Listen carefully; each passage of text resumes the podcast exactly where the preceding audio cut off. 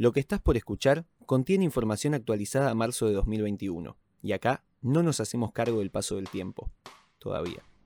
Hoy, en Me Estás Jodiendo, hoy estoy acá para meterme de lleno con tal vez el tema del momento, podríamos decir. La revista había dicho que eran un montón de loca basura funk, u originalmente A Bunch of Daft Funky Trash. El público presionaba, quería algo nuevo. Ellos eran mega famosos, aunque con lo escurridizos que eran parecía como si no quisieran ser. ¿Cómo llegamos a este escenario en el que el mundo entero está llorando a un dúo tras 7 años de relativo silencio y que además sacó solo 4 álbumes de estudio en 28 años de carrera? Hola, hola, muy buenas tardes, les doy la bienvenida, me está jodiendo, la guía definitiva, la sección de este bonito y cada vez más grande podcast en la que agarro un grupo o artista y lo analizo sin más teoría musical encima que lo aprendido viendo Mini Einstein de chico. Cabe mencionar, como siempre, que lo que vas a escuchar está orientado no solo a gente aficionada al grupo en cuestión, sino también a gente que no sabe una chota del mismo o por el contrario, gente que está convencida de que se la sabe todas y simplemente quiere pegarse un viajecito por el mar de la nostalgia. Hoy estoy acá para meterme de lleno con tal vez el tema del momento, podríamos decir. Por su reciente y sorpresiva separación, el dúo de franceses que me toca analizar ha estado en hablas de la gente las últimas semanas alrededor de todo el mundo. Su legado e influencia son vastísimos, y hay mucho para desmenuzar en esta historia sobre la música que marcó a tres generaciones. Sin más pelotudeos, es tiempo de hablar de un fenómeno tan importante como explicativo de la escena musical del último cuarto de siglo. Es tiempo de hablar de la revolución que puso al French House en la cima. Es tiempo de hablar de aquella primera vez en la que el mundo creyó estar escuchando música interpretada por robots. Señoras, señores, es tiempo de hablar de Daft Punk.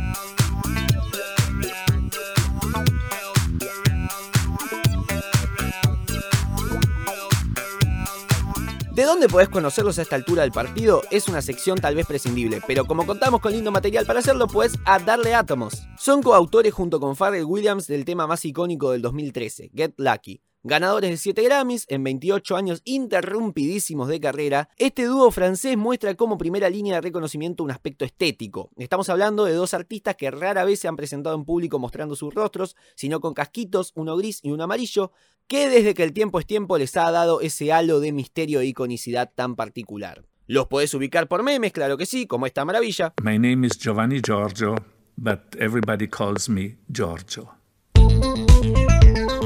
Esta otra. Qué buen que me has dado.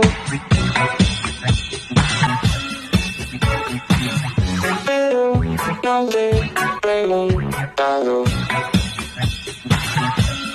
Así como también por referencias en la cultura popular como en Padre de Familia o incluso en Phineas y Ferb. Esto último es medio debatible igual. Tienen tres largometrajes y un documental, además de haber compuesto la banda sonora de Tron Legacy en 2010. Y colaboraciones hay una banda como RZA, Teriyaki Boys, Pharrell Williams, Paul Williams, Kanye West, Nerd y The Weeknd en música, así como una colaboración audiovisual con, entre otros y otras, Mitchell Gondry, director de Eterno Resplandor de una mente sin recuerdos. Bueno, antes de entrar en cuestiones biográficas, vamos a plantear la problemática principal que voy a intentar responder a lo largo de este podcast, partiendo de la siguiente premisa. Daft Punk no fue un grupo pionero. Se caracterizaron por componer gran parte de su discografía en base a sampleos, pero no fueron los primeros en samplear. Se caracterizaron por usar el autotune como instrumento musical y no como herramienta de corrección, pero no fueron los primeros en hacerlo. Se caracterizaron por complementar su experiencia discográfica con contenidos multimedia, pero tampoco acá fueron los fundadores de la idea. Entonces, si sus elementos más característicos ni siquiera eran de su autoría, y a todo esto también hay que sumar su estricto anonimato y su reticencia a dar entrevistas y a mostrarse en público. Con todo esto en cuenta, ¿qué carajo fue lo que los hizo destacar? ¿Qué mérito tuvo Daft Punk para sobresalir con tan poco? ¿Cómo llegamos a este escenario en el que el mundo entero está llorando a un dúo tras 7 años de relativo silencio y que además sacó solo 4 álbumes de estudio en 28 años de carrera?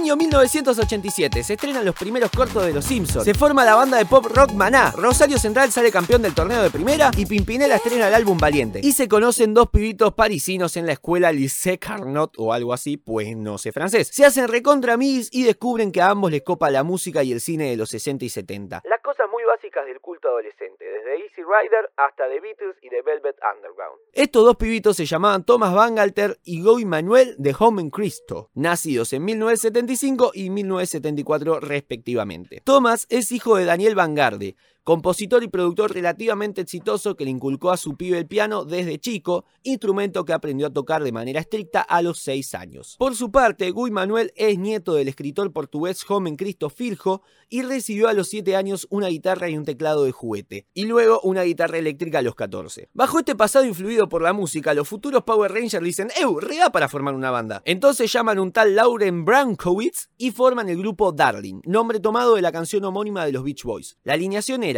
Bangalter en bajo, Joven Cristo en guitarra y Brankowitz en tambores. Lanzan, y acá hay un agujero argumental porque no sé en qué momento consiguieron discográfica, un EP bajo el sello Duophonic Records. Por supuesto que no la pegan acá, pero sí llegan a una revista llamada Melody Maker que los destroza. Cuestión que Lauren Brankowitz no logra soportarlo y se va a tocar a otro grupo llamado Phoenix. Pero los otros dos dijeron, chupala Melody Maker, acá tus palabras no valen nada. Y como hicieron los bosteros el siglo pasado, se adueñaron del insulto y lo tomaron como bandera. La revista había dicho que eran un montón de loca basura funk, u originalmente A Bunch of Daft Funky Trash. Terminamos este primer bloque escuchando una de las canciones que dieron origen a la crítica en la que derivó el nombre del grupo Daft Punk. Esto es Darling interpretado justamente por Darling. Ya volvemos.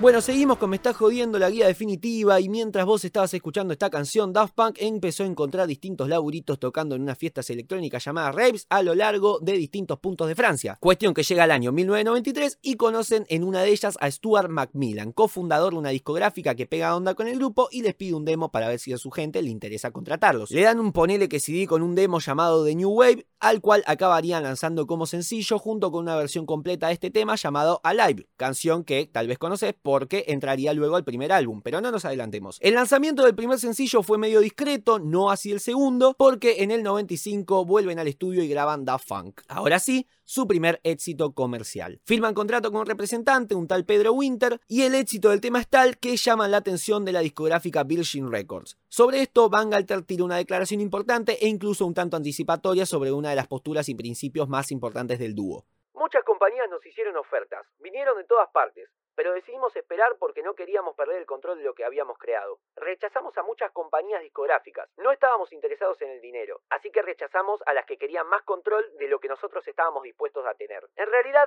somos más como socios con Virgin. Así, comenzaron a meter sencillo tras sencillo y en un momento dijeron, ¡Ew! Ya tenemos banda de sencillos, vamos a sacar un disco, no seamos giles. Dicho y hecho, sin demasiadas ambiciones, sacaron Homework, su álbum debut. Un disco raro, más aún para la época, con elementos de acid, techno, house y funk. Y bueno, acá es donde tenemos que hablar un poco sobre cuál fue el secreto de Daft Punk para lograr pegarla y bueno, comenzar a responder un poco a la pregunta que nos hacíamos al principio. La clave del éxito de Daft Punk siempre fue más o menos la misma, hacer lo contrario a lo que todo el mundo hacía en ese momento y hacerlo bien. Contexto. A mediados de los 90 la electrónica estaba dominada por grupos como Chemical Brothers, Fatboy Slim, Orbital, Massive Attack, y si bien la escena ya estaba dividida en 200 subgéneros con diferencias más sutiles que Robo de Ninja, en su mayoría compartían una cualidad. Se trataba de música muy procesada.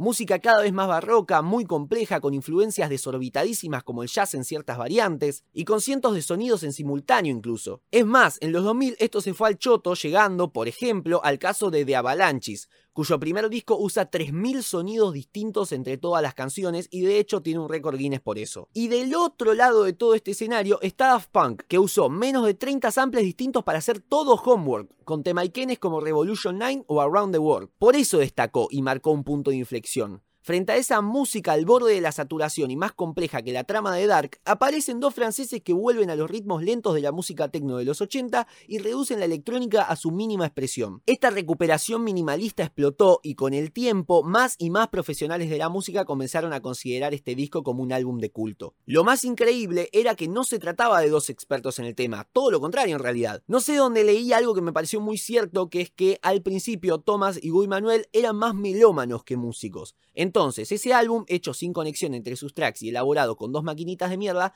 pecaba de ciertas impericias. Muchos sonidos se notaba que estaban seteados de manera aleatoria poniendo algunos valores al máximo y esperando que quede bien. La cosa es que sorprendentemente no quedó bien, quedó bárbaro. Trabajando de oído llegaron a crear sonidos increíbles. Y eso, más un par de factores que también explicaremos en otros discos, fue un primer paso hacia un reconocimiento que en la actualidad todavía mantienen. Avanzamos. Después de Homework y una base de fan re manijas que querían más de lo mismo, Daft Punk arranca con una bella cualidad que mantendrían más adelante que sería desaparecer completamente por años. Va, esto no es del todo cierto, hicieron un par de cosas, por ejemplo, ambos se centraron en proyectos propios, de los cuales no vamos a hablar porque no es algo relevante. Solo voy a poner un toque de uno de los temas que sacó Bangalter porque aparece en GTA. Va, aparece en GTA. Tremendo efecto Mandela, si no, ¿eh? Sacan un álbum en vivo, el Alive 1997, que en realidad es un audio que se había filtrado en Napster y ellos dijeron, nah, nah, nah, nah, ¿cómo que no estamos haciendo guita con esto? Y ¡pumba! Álbum en vivo. Y ahora sí, silencio total. Daban poco y nada de entrevistas y cuando lo hacían usaban máscaras o incluso han llegado a dar entrevistas de espaldas. Al principio lo hacían por timidez, pero también empezaron a levantar un poco la bandera de estar en contra del Star System, es decir, no querían que su carrera se volviera un culto a la personalidad, querían que la gente que los viera se centrara en su arte y bla bla bla, toda esa movida que en mi opinión le salió al revés, porque qué más carismático y memorable que dos chabones disfrazados de Power Ranger tocando electro. Cuestión que sí, siguen así, calladitos, hasta que pum sacan uno de sus temas más conocidos. ¿Ubicás esta base? Es porque conoces el tema y si no, te presento lo nuevo de Daft Punk, su bienvenida a los 2000.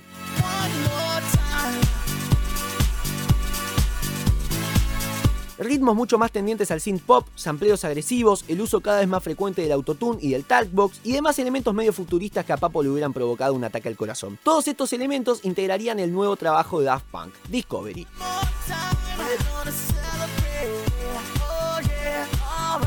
Disco, post-disco y house amparados por una órbita de synth pop. Este álbum tiene mucho que ver con nuestra infancia y los recuerdos de la situación en la que estábamos en esa etapa de nuestras vidas. Es sobre esa relación personal que tenemos para ese tiempo. Es menos un tributo a la música desde 1975 a 1985 como era y más sobre el enfoque en el momento que va de los 0 a los 10 años. Cuando eres un niño que no puede juzgar o analizar la música, te gusta porque te gusta, no piensas si es genial o no. Algunas veces puedes relacionar a una sola cosa en una canción como el sonido de la guitarra. Esta toma una mirada colorida, divertida y de broma en la música. Es sobre la idea de buscar algo con qué abrir las mentes y no responder tantas preguntas. Es sobre la relación honesta, simple y verdadera que tú tienes con la música, cuando abriste tus propios sentimientos. Si bien el disco tuvo un éxito rotundo, los colocó en el panorama mundial y puede decirse sin pudor alguno que sentó las bases de la electrónica de los siguientes siguientes 20 años, influyendo en artistas como Gorillaz, David Guetta o Calvin Harris, también es cierto que significó un quiebre con su trabajo anterior, por lo que, así como muchos se sumaron por la masividad del disco, muchos otros se bajaron de la ola por no haber lanzado un Homework 2. El disco abusa de los sampleos. El sampleo es básicamente tomar un pedazo de una canción y reinsertarlo en otro de manera creativa, y el álbum está atravesado completamente por los sampleos. Hay videos de más de media hora en YouTube comparando este, temas de Discovery junto con sus temas ampliados. Por ejemplo,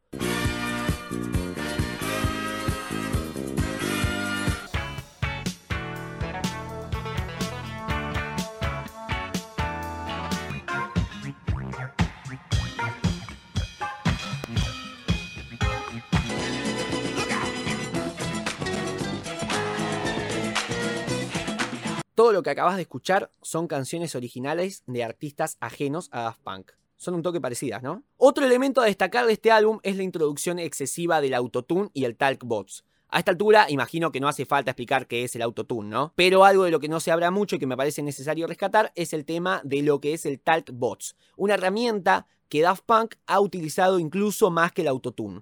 En pocas palabras, el Talkbox es un dispositivo de sonido que tiene incluido una manguera que vos te metes en la boca, hablas y tocando un par de cositas te distorsiona la voz. Y sale algo más o menos así. El primo de novela que le gusta comer salmón, o el salmón, mon, mon.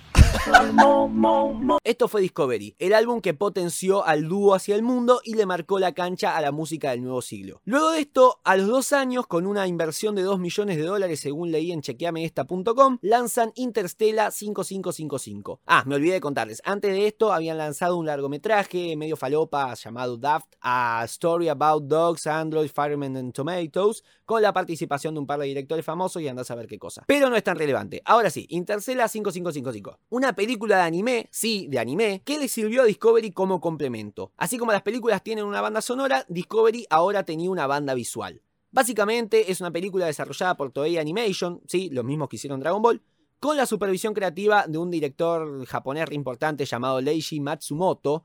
Interstella este, es un proyecto audiovisual que le sumó muchos puntos al prestigio preexistente que mantenía Discovery. Su argumento también era medio falopa, pero si leemos entre líneas podemos ver una crítica a ese culto al Star System, lo que te hablaba antes, eso de centrar el arte en el farandulerío del artista y no estrictamente en su arte. Y también algo lindo de la peli es que, y alerta de spoiler, salteate esto si la querés ver, ahí va, todo termina con que era el sueño de un nene lo cual tiene coherencia con lo que decía Van Galter al principio sobre la reminiscencia a la niñez del álbum, la relación honesta con la música, sin juzgar, simplemente imaginar historias con lo que un álbum te genera.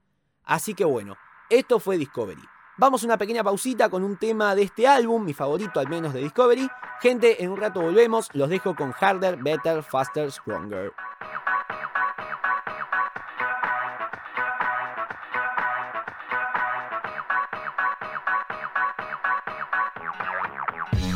Thank you.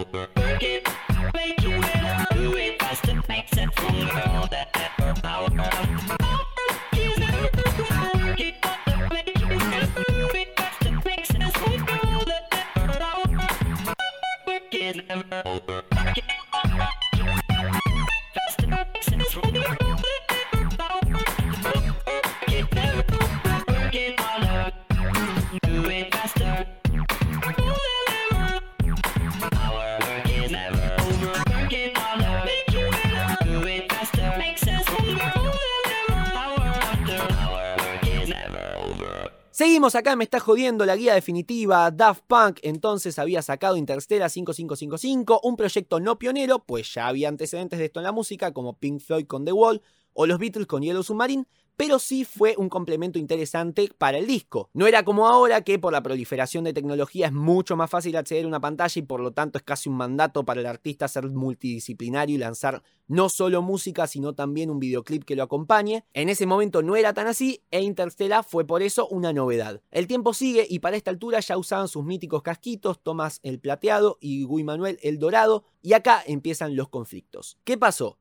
El público presionaba, quería algo nuevo. Ellos eran mega famosos, aunque con lo escurridizos que eran parecía como si no quisieran serlo. Había muchísima presión sobre esos casquitos y tenían que sacar algo. Así, empezando el 13 de septiembre y terminando el 9 de noviembre de 2004, los Daft Rangers grabaron y posteriormente lanzaron Human After All, un disco ultra experimental y con canciones que parecen incompletas. Si bien Daft Punk siempre fue un grupo que despertó pasiones y por ello tenían gente que los iba a defender a muerte y gente que los iba a salir a matar hicieran lo que hicieran, el consenso general para con este álbum es que la cagaron. Intentaron probar algo nuevo y se notó, pero el resultado fue por lo menos polémico. El concepto era el siguiente. ¿Te acordás del Talk Box ese del que te hablaba antes? ¿Ese coso con el que te distorsionás la voz? Bueno, lo que querían hacer era eso mismo, pero con guitarras. Sí, distorsionar guitarras. Algo que nadie estaba haciendo en ese momento, pero que ya se venía haciendo desde los 60. Entonces terminaron siendo sonidos repetitivos que no terminaban de hacer su aporte. Y otros que de tan experimentales que eran se tornaban molestos al oído. Yo personalmente valoro mucho esta ambición de querer sumarle rock a su clásico French House, pero siento que se a mitad de camino. La macana era esa, si hubieran estado dos años trabajando en esto, tal vez hubiera sido distinta la historia. Pero con seis semanas de trabajo, la cosa quedó medio rara. Y para colmo, cuando les pidieron explicaciones sobre lo que habían sacado, ellos dijeron algo que más adelante declararían que fue uno de los peores errores de su vida. Creemos que disco habla por sí solo.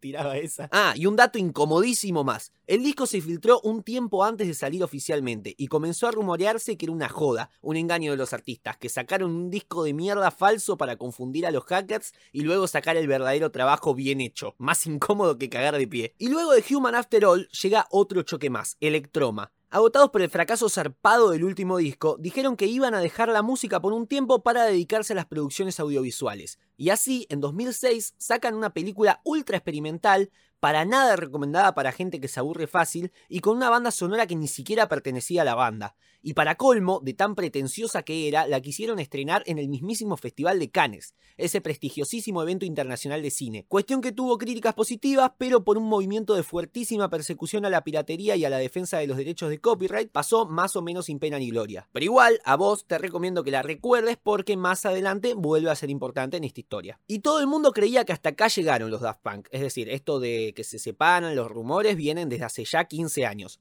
Ya no estaban haciendo música, tenían la mirada del mundo entero encima y ellos estaban o parecían estar hinchados las tetas. Pero acá pasa lo impensado. Porque lo que hicieron, luego de toda esa frustración ocasionada por cagarla en un proyecto ambicioso, fue trasladar esa ambición a un proyecto en vivo. Pusieron una torta de guita en la escenografía de una presentación que hicieron en un festival de Coachella en Yanquilandia y dieron uno de los más grandes espectáculos de la historia de la música electrónica y fácil lo mejor de los últimos 20 años de la música en general. Y como la recepción fue exitosa, decidieron meter una gira por todo el mundo. Lanzaron una versión en vivo de Harder, Better, bla bla bla bla como sencillo y luego de esto sacaron su segundo álbum en vivo, el Alive 2007, con una de estas presentaciones, la que realizaron en París. Y para colmo, ganan sus dos primeros Grammys, uno por mejor álbum, este, Dance Electrónica por el Alive 2007, y otro por grabación de Dance por Harder, Better, bla bla bla, versión Alive 2007. Los Daft Punk definitivamente habían vuelto al juego. Meten su primera colaboración, una con Kanye West, Stronger se llama el tema. En 2008 el representante Pedro Winter deja el grupo para centrarse en su discográfica y en sus propios proyectos. Firmaron con Activision para aparecer en el jueguito DJ Hero, ofreciendo 11 mezclas utilizando su música propia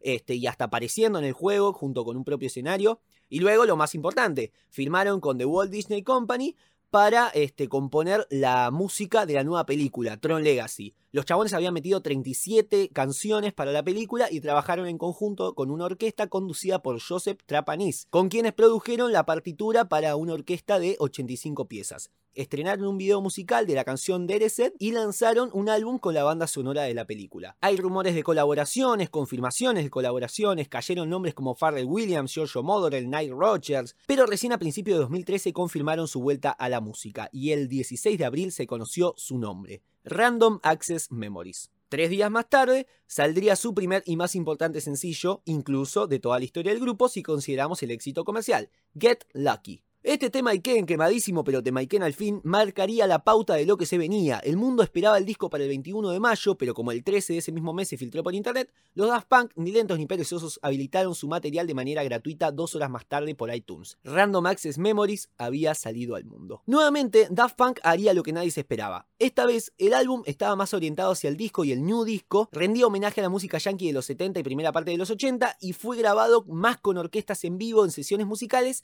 y menos con sus clásicas máquinas de percusión, talbox y vocoders de época. Pero lo que destacaría este álbum de sus colegas fue la cantidad significativa de colaboraciones que metió. Panda Bear, Chile González, DJ Falcon, Julián Casablancas, Todd Edward, Paul Williams, Pharrell Williams y Nile Rogers. Una banda. El álbum no solo recibió críticas positivas, sino que significó la verdadera explosión mundial de su música, si es que todavía con Discovery no lo habían hecho. Llegó al número uno en tantas listas de todos lados y me encantaría chequearte que en Argentina también, pero me falta la data. Cuestión que lo más importante vendría el año siguiente cuando los Casquito Man ganarían 5 este, Grammys en total por el laburo. 3 por el álbum y 2 por Get Lucky en particular.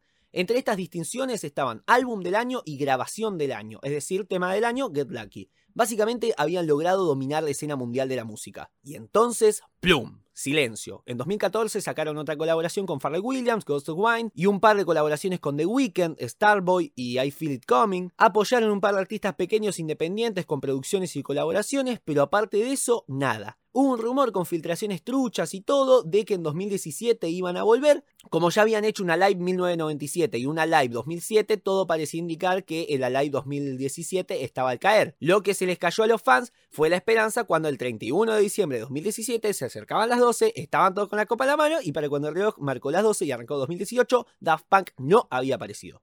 Y así siguió la especulación. Los numerólogos hacían su magia, que hay 7 años de diferencia entre no sé qué y no sé qué, que si le restás la lista de temas de Discovery a la edad de Thomas te da un número que si dividís por 3 te da la fecha a la que van a volver. Cuestión, todo mentira porque hace semanas nada más, el 22 de febrero de 2021, los Daft Punk dijeron basta. ¿Y te acordás de Electroma? ¿No? Ah, mira que te dije, te tenías que acordar, Salamín. Bueno, Electroma era esa película del 2006 que estrenaron en Cannes y que pasó sin pena ni gloria. Cuestión que subieron un video llamado Epílogo. Un epílogo es una parte de una obra artística ubicada al final de la misma en la que se narra lo sucedido después de los hechos ocurridos en la trama principal. Cuestión que suben un video de 8 minutos con ese título. Y si pensaban que esto significaba un épico regreso, mala suerte. Era un fragmento de la película Electroma en la que el personaje de Thomas se caga autodestruyendo, ayudado por el personaje de Guy Manuel. De ahí pasa un plano con una imagen bonita pero lúgubre con un texto debajo que decía 1993-2021 y ahí entendimos que era lo que pasaba. De fondo sonaba una versión coral de Touch, uno de los temas del último disco, y de la imagen pasa un plano de Guy Manuel en un desierto caminando hacia el horizonte y pumba negro. A los pocos minutos del lanzamiento de este video, la publicista del grupo, Catherine Fraser, confirmó la separación del grupo. Una semana después de la grabación, y esto me estoy enterando yo mientras guió en el podcast, Thomas Bangalter envió un video a un programa francés en el cual se puede ver un fragmento de la película Modern Times donde un personaje le dice a otro de sonreír, mientras caminan por una carretera. Al final del video sale una imagen de una cara sonriente junto a una parte de la letra de la canción Touch. Y desde ahí, ahora sí, silencio. Nuevamente, imagino que se generarán debates, confusiones, pocas certezas. Yo de hecho tengo esperanzas de que algo más pueda llegar a pasar por dos motivos. Primero, y esto medio numerólogo lo mío, pero bueno, porque hace un rato que no estaban sacando nada, por lo que bien podrían decir Daft Punk 1993-2016. Entonces, si la fecha del final del grupo es 2021, tal vez es porque todavía queda algo para ofrecer. Y en segundo lugar, algo parecido a lo que pasó con la Live 2017, este año es largo. Tal vez esto sea el anuncio de una gira final que darían a lo largo de este año y después sí se disuelve. También si consideramos el hecho de que fue Thomas Bangalter el personaje que explota en el video, podríamos interpretarlo como que él dejó la banda o como que él va a dejar de, de componer música, mientras que Guy Manuel va a seguir por ahí con Daft Punk, por ahí con este, un proyecto nuevo.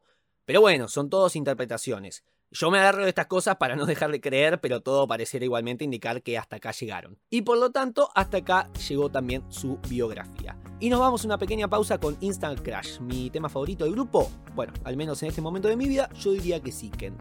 Te dejo con Instant Crash y ya volvemos.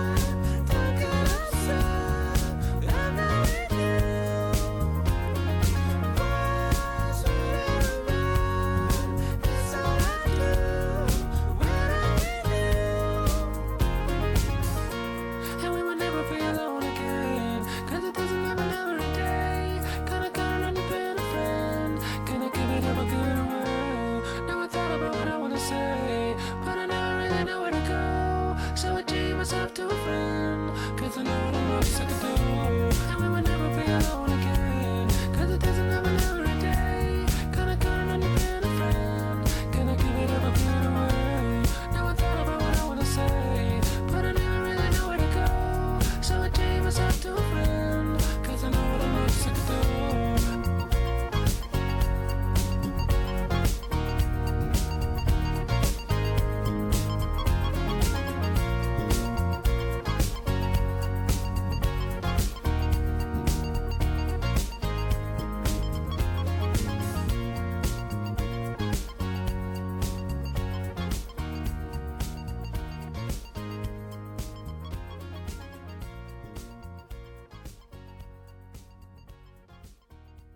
Bueno, volvimos. La sección de polémicas va a quedar un poco cortita, este, justamente porque se trata de dos artistas un poco anónimos. Una vez tuvieron un conflicto porque no se presentaron en un show de un tal Stephen Colbert, porque le surgió un temita por ir a los VMAs en medio de último momento, pero ni siquiera tuvieron la culpa por eso. Más que las críticas a sus modos de componer y lo que en opinión de algunos fue un insultante exceso en el uso de los amplios, no hay mucho para decir en tanto polémicas. Voy a leer igualmente sobre el tema más trascendente que tuvieron sobre esto de evitar la fama, una cita de Van Galter que es una respuesta a la pregunta sobre si la fama puede ser evitada. Sí, creo que la gente entiende lo que estamos haciendo. Conozco a mucha gente que tal vez le guste la manera en la que manejamos las cosas. La gente entiende que no es necesario estar en las portadas de las revistas con tu cara para hacer buena música. Pintores y otros artistas no los conoces, pero sabes lo que están haciendo. Estamos contentos de que el concepto en sí mismo se está haciendo famoso. En Francia, si hablas de Daft Punk, seguro que millones de personas lo han escuchado pero menos de unos pocos de miles de personas conocen nuestras caras, que es en lo que estamos ahora. Lo controlamos, pero no somos nosotros físicamente, son nuestras personas. No queremos que las personas lleguen a nosotros con nuestra misma edad saludando y diciendo, hey, ¿pueden darme su autógrafo? Porque creemos que somos exactamente iguales a ellos. Incluso las chicas pueden enamorarse de tu música, pero no de ti. No siempre tienes que comprometerte contigo mismo para tener éxito. El ir con máscaras es solo para hacerlo más divertido. Las imágenes pueden ser aburridas. Vamos a hablar ahora un poquito antes de terminar de la canción favorita de la gente, la canción que ustedes votaron en nuestro Instagram, me está jodiendo podcast, todo juntito, donde hicimos un torneo de canciones de Daft Punk y la ganadora de la gente fue Get Lucky. Vamos a hablar un poquito de ella. Get Lucky fue grabado en el transcurso de aproximadamente 18 meses. Daft Punk se encontró en un primer momento con Nile Rodgers, con quien se conocieron en una fiesta y colaboraron en el álbum Homeworld, y ahí nació la amistad. El dúo hasta reconoció su influencia para el tema Around the World. Rodgers señaló, sin embargo, que una serie de circunstancias y conflictos de programación habían retrasado su oportunidad de colaborar. El dúo y Rodgers finalmente coincidieron en la grabación en las sesiones de este, Electric Lady Studios en Nueva York. Antes de que Rodgers se involucrase en el proyecto, la canción ya existía en forma aproximada. Una vez que Rogers se incorporó y aportó su trabajo con la guitarra rítmica, Daft Punk volvió a grabar la parte del bajo para él para así satisfacer el desempeño de Rogers. Pharrell Williams, por su parte, había oído hablar por primera vez de Daft Punk en una fiesta de Madonna a la que habían asistido ambos y no tardó en ofrecerse para colaborar en el nuevo proyecto. El dúo y Farrell más tarde se reunieron en París, donde les mostró algo de su propio material. Farrell explicó que había sido inspirado por Rogers, el mismo Rogers del que te hablé antes, sin saber que Daft Punk casualmente ya había estado grabando con ellos. Entonces la cosa los manejó a los tres y arrancaron. Farrell señaló que el dúo tuvo un enfoque perfeccionista en la grabación de las voces, ya que le pidieron ciertos detalles sobre el tono y las palabras en la letra de la canción. Y a su regreso en Estados Unidos, Farrell dijo, un poco en joda, un poco en serio, haber olvidado todo con respecto a la composición del tema y atribuyó el asunto al jet lag, o sea, ese mini ACB que te agarra, viste, cuando te cambian los usos horarios. Daft Punk respondió explicando que las letras y el desempeño de Farrell habían surgido de una manera muy espontánea y que tal vez esa era la razón más probable por la que tenía problemas para recordar la canción. Al oír Get Lucky más adelante en forma desarrollada, Farrell comentó que la música evoca la sensación de estar en una isla exótica contemplando un amanecer. En cuanto a la composición lírica, Farrell declaró que la canción no se trataba solo de una conquista sexual, sino también de tener la suerte de encontrar la química potencial con alguien. Actualmente, la canción tiene 550 millones de visitas en YouTube. En solo tres días se convirtió en el sencillo digital más vendido en una semana en la Francia natal del grupo. Y como ya te conté, ganó dos Grammys. Pasamos ahora sí para terminar a las recomendaciones y yo te diría, mira lo que te digo, eh. Te recomiendo que, si jamás los escuchaste y quieres empezar de cero, arranques con el Alive 2007. Es buenísimo, sintetiza muy bien lo que son y lo que significan, y aparte está subido en 4K en YouTube, todo el recital de más o menos una hora y pico. Así que si podés verlo con todo apagado y en una pantalla lo más grande posible, genial. Después, bueno, Random Access Memory es el disco más convencional y comercial. Si querés entrar de a poco y no ir directo al experimental, anda por ahí. Si no estás del todo habituado al house, al techno o al disco incluso, por ahí los primeros álbumes te suenan un poco confusos o a esa famosa música de la ropa, ¿me entendés? Es más, yo me acuerdo que cuando escuché Around the World de chico me entré a cagar de la risa. Pero dentro de eso te recomendaría Homework justamente por lo que significó y por ser considerado hoy día un álbum de culto fundamental. Tanto así como Discovery lo sería más adelante. En ese sentido también lo recomiendo Incluso si te sentís más picante, te diría que empieces por ahí. Y bueno, Human After All, por su parte, es un disco ya mucho más experimental que recomiendo más para veteranos y veteranas del género. Pero como dije antes, es un disco muy interesante por esos jugueteos que tiene con el rock y te podría llegar a comprar por ese lado. Temas en particular para recomendarte y es difícil porque hay mucha variedad y sobre gustos, viste que se complica. Te tiro algunos de cada álbum como para que investigues vos a ver qué te convence. Give Life Back to Music, Doing It Right, Robot Rock, Digital Love, Something About Us, The Funk y Revolution 909. O 909 sería la Si consideras que me falta alguno, podés recomendarlo para la comunidad de Me Está Jodiendo, obviamente en nuestro Instagram. Y este es medio mi pie para retirarme, no sin antes recordarles que en Me Está Jodiendo Podcast, nuestro Instagram, podés interactuar conmigo y con nuestra gente, como Nacho Milla Irigoyen, nuestra reciente incorporación, que el miércoles sacó su primer trabajo exclusivo para Me Está Jodiendo, discografía universal, analizando clics modernos de Charlie García. Espectacular análisis. A mí me encontrás como Tommy Carly en Instagram, Tommy con Y, Carly con I latina. También podés encontrar a Guido Benagui, nuestro locutor recién recibido, a quien le mando un abrazo y le digo nuevamente felicitaciones. Seguimos sumando títulos en esta bonita comunidad. Y como siempre, gracias a Zoe Vitale por su aporte gráfico y básicamente maquillar y dejar lindo este proyecto. ¿Me estaré olvidando de algo? Imagino que sí, pero quedará para la próxima. Gente, hasta acá llego yo. Nos vemos la próxima para más Me Está Jodiendo. Soy Tomás Agustín Carly y esto fue la guía definitiva de Daft Punk. Chao.